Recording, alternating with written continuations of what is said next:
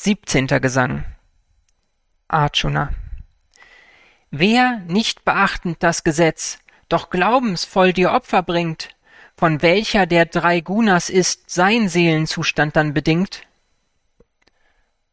Krishna In dreifacher Gestalt erscheint der Glaube in der Menschenwelt, weil er durch Dunkel, Leidenschaft und Güte die Gestalt erhält. Im Glauben folgt ein jeder Mensch der angeborenen Natur.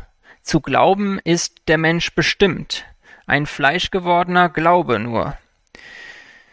Die Götter ehrt wer wesenhaft, die Geister wer voll Leidenschaft, die Teufel und Gespenster der, in welchem wirkt des Dunkels Kraft.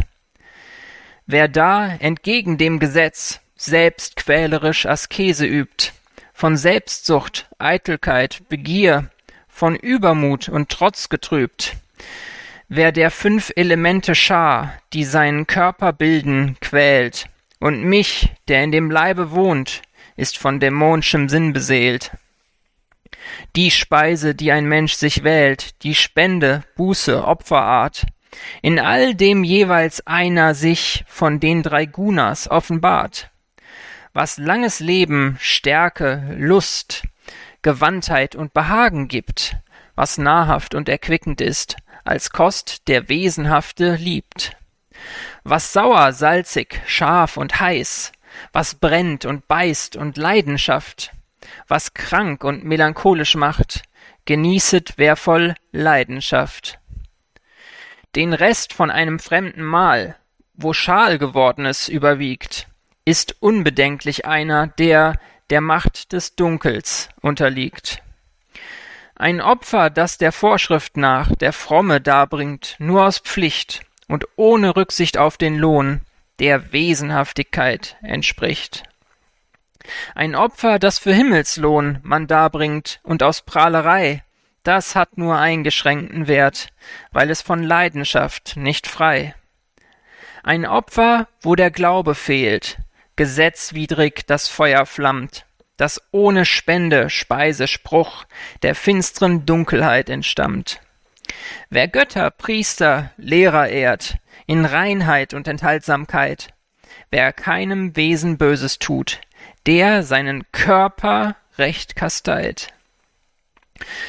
Wer Wahres sagt, was heilvoll ist, in Güte ohne Heftigkeit, und fromm die Veda-Worte spricht, der seine Rede recht kasteit. Wer seine Selbstbeherrschung wahrt, wer stets sich übt in Schweigsamkeit, mit mildem, heiterem Gemüt, der seine Denkart recht kasteit. Wer so dreifache Buße übt, vertrauend auf des Glaubens Kraft, und doch Belohnung nicht begehrt, des Buße, Freund, ist wesenhaft. Wer Ehre nur erlangen will und sich aus Heuchelei kasteit, des unbeständige Buße wird erzeugt aus Leidenschaftlichkeit. Die Buße, die der Tor betreibt, mit der er nur sich selber quält, mit der er andern schaden will, die wird zur Dunkelheit gezählt.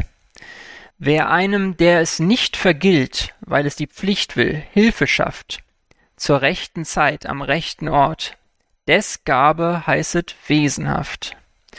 Doch wer dabei Vergeltung sucht und nur der Gabe Frucht bedenkt, wer nur mit Widerwillen gibt, der hat aus Leidenschaft geschenkt. Wer nur zur ungelegenen Zeit und nur unwürd'gen Gaben beut, geringschätzig, verachtungsvoll, des Gabe zählt zur Dunkelheit. Om, Tat und Saat, das Brahma heißt, mit diesem dreifach heil'gen Ruf es einst bei Anbeginn der Welt die Veden, Opfer, Priester schuf. Drum, wie die Vorschrift es erheischt, für jeden Brahmakund'gen Mann, fängt mit der heil'gen Silbe Om Kasteiung, Schenkung, Opfer an. Mit dem Wort Tat beginnt sein Werk, Askese, Spenden, Opferbrand, Wer keinen Himmelslohn erstrebt, nur der Erlösung zugewandt. Das Wort Saat dann nur sinnvoll ist, wenn etwas wirklich ist und gut. Man wendet es mit Recht dann an, wenn einer Preisenswertes tut. Saat deutet auf Beharrlichkeit, bei Buße, Spende, Opfertat. Man nennt Saat darum dann ein Werk, bei dem man Brahm im Sinne hat. Doch Opfer, Spenden, Buße, Tat, wenn ohne Glauben sie vollbracht, sind hier wie nach dem Tod A Saat, weil ohne segensreiche Macht.